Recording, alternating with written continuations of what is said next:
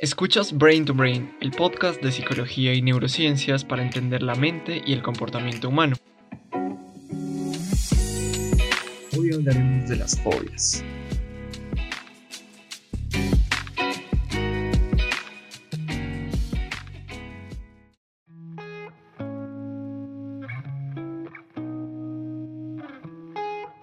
Hola, bienvenidos y bienvenidas a un nuevo episodio de Brain to Brain. Yo soy Víctor y hoy vamos a hablar del trastorno psicológico conocido como fobia específica. Vamos a diferenciar una fobia del miedo normal que sentimos todos algunas veces, revisaremos los tipos de fobias que existen, hablaremos de cuáles son las causas de una fobia y del tratamiento para que una persona pueda superarla. Además, para entender mucho mejor la fobia específica vamos a tener el caso clínico de Juliana, una joven que tiene un miedo extremo a todo lo que tenga relación con la sangre o las jeringas. La quinta edición del Manual Estadístico y Diagnóstico de los Trastornos Mentales y el libro Abnormal Psychology and Integrative Approach fueron la fuente de información para este capítulo. Para no perderte ningún episodio de este podcast, no olvides seguir a Brain to Brain en Instagram y en Facebook, en donde compartimos mucha más información de psicología. Y también puedes compartir este podcast con las personas que creas que les podría interesar. Eso me ayudaría y te lo agradecería mucho.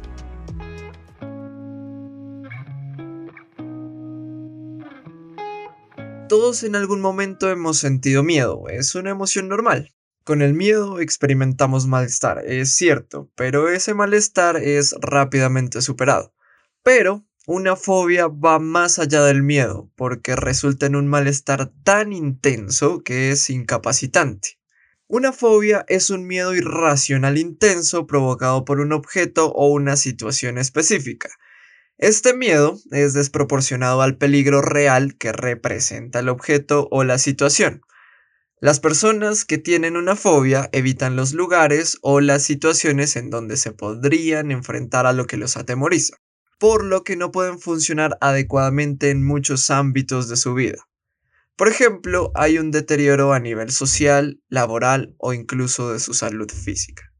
Actualmente se han identificado cuatro tipos de fobias.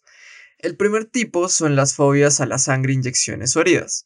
Las personas con este tipo de fobias tienen un miedo intenso a ver, tocar o incluso escuchar sobre heridas, sangre o elementos quirúrgicos. Usualmente al enfrentarse a estos estímulos, la reacción de estas personas es desmayarse. El segundo tipo son las fobias situacionales, es decir, las personas que temen encontrarse en contextos específicos, por ejemplo, el miedo a estar en espacios públicos, a volar en avión o el miedo a encontrarse en un espacio cerrado. El tercer tipo de fobias son las relacionadas con los entornos naturales. Este es el caso del miedo intenso a las tormentas o a las alturas. Y por último, las fobias hacia los animales son el cuarto tipo de fobias que existen. Y ejemplos de este tipo son la aracnofobia, es decir, el miedo a las arañas, y la ornitofobia, o sea, el miedo a las aves. Hay un montón de fobias, a todo tipo de situaciones y a todo tipo de objetos. Hay algunas muy extrañas y poco comunes, como la xanofobia, la fobia al color amarillo, la hombrofobia, la fobia a la lluvia, o la hilofobia, el miedo a los árboles. Pero las tres fobias más comunes son, en orden, el miedo a las serpientes, el miedo a las alturas y el miedo a volar en avión. Vamos a ver un caso práctico para entender claramente las fobias. Vamos a ver el caso clínico de Juliana. Juliana tiene 18 años. Ella creció en una familia de clase media y es la menor de tres hermanos. Su niñez y adolescencia fueron tranquilas y su desempeño en la primaria y secundaria fue bueno. Al terminar el colegio, Juliana escogió la carrera de medicina y actualmente está cursando su segundo semestre. El evento que cambió la vida de Juliana ocurrió hace dos años. Ella estaba en un centro médico ya que tenía que realizarse unas muestras de sangre. Cuando ella se encontraba en la sala de espera, entró al hospital en una camilla un paciente que había sufrido un accidente de tránsito y estaba gravemente herido. Los paramédicos que estaban ingresando al paciente, al ver que estaba sufriendo un paro cardíaco, tuvieron que inyectarle adrenalina directamente en el corazón. Juliana al ver esto se desmayó y al despertar no quiso que le realizaran la toma de sangre y salió del hospital. Después de este evento, cada vez que ve una jeringa, sangre o una herida, llora desconsoladamente, tiembla, siente mareo y en ocasiones se desmaya. Por esto, ella trata de evitar todas las situaciones que involucren estos estímulos que le provocan esa reacción.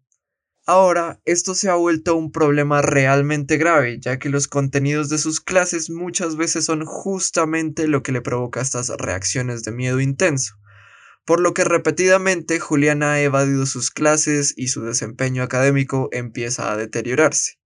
Por esta razón, ella ha decidido buscar ayuda profesional y empezará a tener sesiones con un psicólogo. En este caso podemos ver que Juliana tiene un miedo excesivo a situaciones que realmente no representan un peligro inminente, lo que la lleva a evitar situaciones relacionadas con los objetos a los que le teme, lo que ha impedido su buen funcionamiento y ha afectado el área académica de su vida. En este caso es claro que Juliana sufre de una fobia específica, concretamente del primer tipo de fobia del que hablamos, es decir, a la sangre, inyecciones o heridas.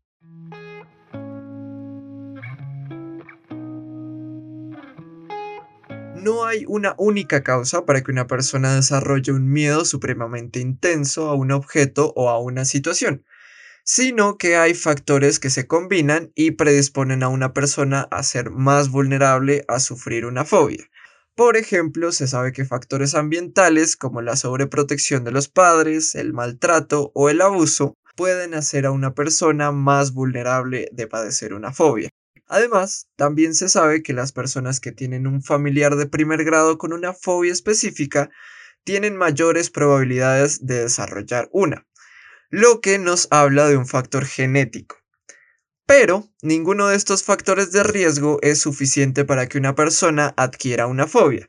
Este trastorno se puede adquirir de cuatro maneras diferentes. La primera es al experimentar directamente un peligro o un daño en una situación específica o con un objeto concreto. Por ejemplo, una persona puede adquirir una fobia a las serpientes si es atacado por una y tuvo un daño grave por este ataque. La segunda manera para adquirir una fobia es experimentar un ataque de pánico en una situación inesperada. Este es el caso de algunas personas que tienen fobia a conducir un auto, ya que temen que al volverlo a hacer tengan un ataque de pánico de nuevo.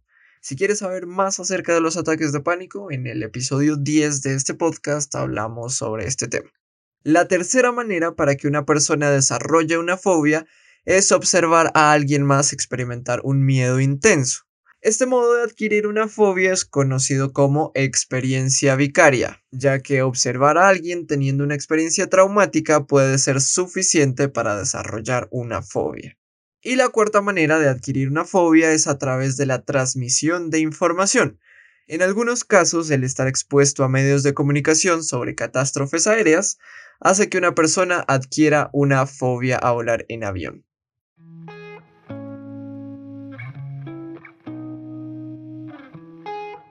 Ahora sí vamos a hablar del tratamiento de la fobia específica. Aunque las fobias son trastornos mentales complejos, su tratamiento no tiene muchas complicaciones en comparación a otros trastornos psicológicos. El tratamiento de una persona que tiene una fobia consiste básicamente en ejercicios en los que la persona es expuesta de manera estructurada y consistente al objeto o situación temida.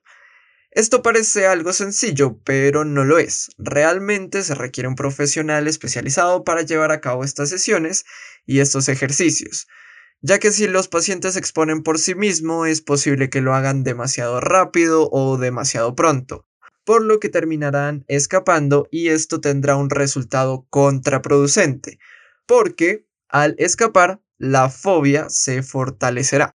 Si los ejercicios de exposición se realizan adecuadamente por un profesional, el tratamiento reorganiza algunos circuitos neuronales que cambian el funcionamiento neuronal, lo que le permite a la persona enfrentarse de una mejor manera a los eventos que antes le generaban un miedo incontrolable, y así puedan desenvolverse en su vida adecuadamente sin que el temor la gobierne.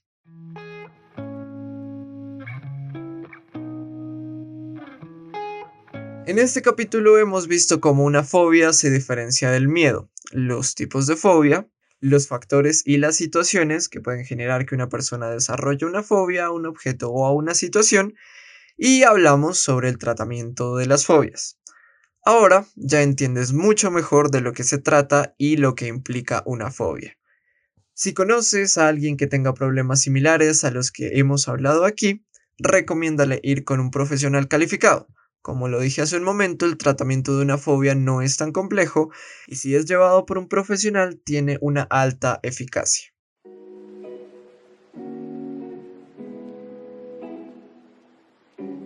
Para terminar, la recomendación de este episodio es un caso clínico real de una persona que tiene una fobia a las serpientes. En el video podemos ver momentos claves del tratamiento y de la recuperación de la paciente. Es un caso muy ilustrativo. Te dejo el enlace en la descripción de este capítulo y aunque está en inglés puedes poner los subtítulos en español que ofrece YouTube. Quiero agradecerte por escuchar este podcast, me encantaría que me escribieras tus dudas o comentarios por Facebook o Instagram. Y también te agradecería mucho si compartes este contenido con los que tú desees. Esto es todo por ahora, hasta la próxima.